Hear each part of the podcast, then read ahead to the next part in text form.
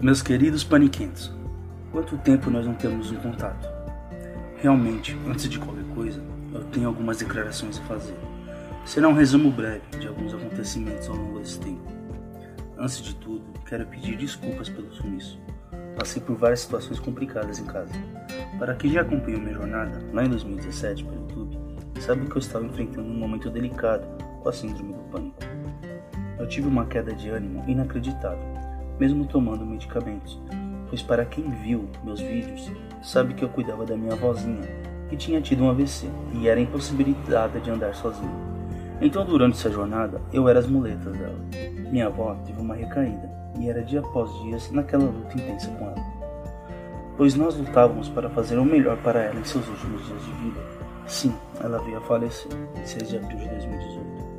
Eu sei que essa é a última coisa que vocês querem ler, pois meu propósito é fazer com que vocês se sintam bem aqui nesse meu blog. Mas eu preciso ser honesto com vocês e deixar vocês a par de tudo que aconteceu. Desde então, pessoal, eu fiquei muito mal, como todos aqui em casa. Eu entrei em uma depressão profunda com a perda da minha rainha, mas tenho certeza que ela me ajuda lá de cima e um dia iremos nos encontrar. Para terminar logo de vez com essa melancolia toda, lembro da minha cachorra Lara? Pois é, pessoal, ela também nos deixou, infelizmente. Esse anjo de quatro patas foi embora para casa mais cedo. Bom, acredito que vocês devem imaginar agora o porquê do meu sumiço. Pois bem, pessoal, nem só de tristeza se faz a vida. O tempo foi passando e eu fui me readaptando. Nossa, eu tenho tanta coisa para contar. E sabe aquela sensação de que ninguém vai ler? Para que perder meu tempo escrevendo? Ninguém se importa? Pois é, eu ainda carrego isso comigo e luto diariamente para enfrentar esse monstro que me persegue. Tanto que estou aqui agora, escrevendo e lendo sem saber se alguém vai ler. Vocês sabem, eu sou ansioso. Então, se depender de mim, eu conto tudo em um único post. E sei que isso seria cansativo demais para vocês ficarem lendo. Então, conforme eu vou lembrando das coisas, eu vou postando. Caso alguém tiver alguma curiosidade ou queira saber algo, deixa nos comentários que eu irei responder. Tentarei o máximo a realizar um podcast por semana. A minha ideia inicial também é dar voz a vocês. Não sei como ainda, mas convidar para um bate-papo e assim compartilharmos experiências e fazemos disso tudo uma grande terapia online. Preciso reprogramar minha agenda, pois agora eu consigo trabalhar, graças a Deus, e vou dedicar um tempo para que possamos voltar a nos ajudar. Tem mais um detalhe: eu perdi minha conta do canal do YouTube, mas graças a Deus consegui recuperar hoje a conta, então talvez em breve eu apareça novamente por lá. Não sei se vocês querem, mas garanto me esforçar com os podcasts, ok? Quero contar uma novidade muito importante. Eu sou o tio. Sério. Sério, galera. Quando eu soube, eu não acreditei.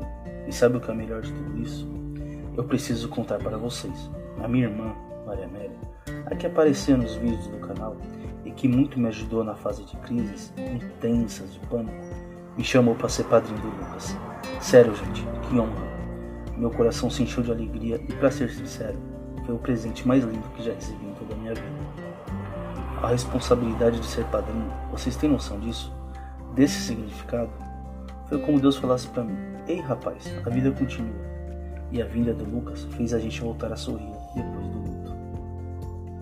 Sim, galera, eu engordei, estou parecendo um tonhão. Mas fazer o que, né? O que vale mesmo nessa vida é ser feliz. São tantos problemas que acredito que estar gordo é o que menos me preocupa. Mas vou tentar resolver essa situação em breve. Um passo de cada vez. Mas foquem no bebê. Esse garotão não é uma benção.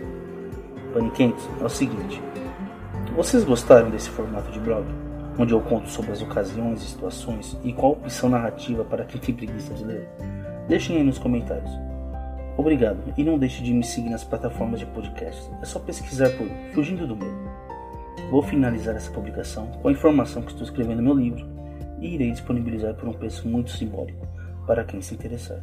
Espero poder ajudar de alguma forma, mas sobre o livro eu vou contar em uma outra oportunidade. Por hoje é isso. Fiquem com Deus.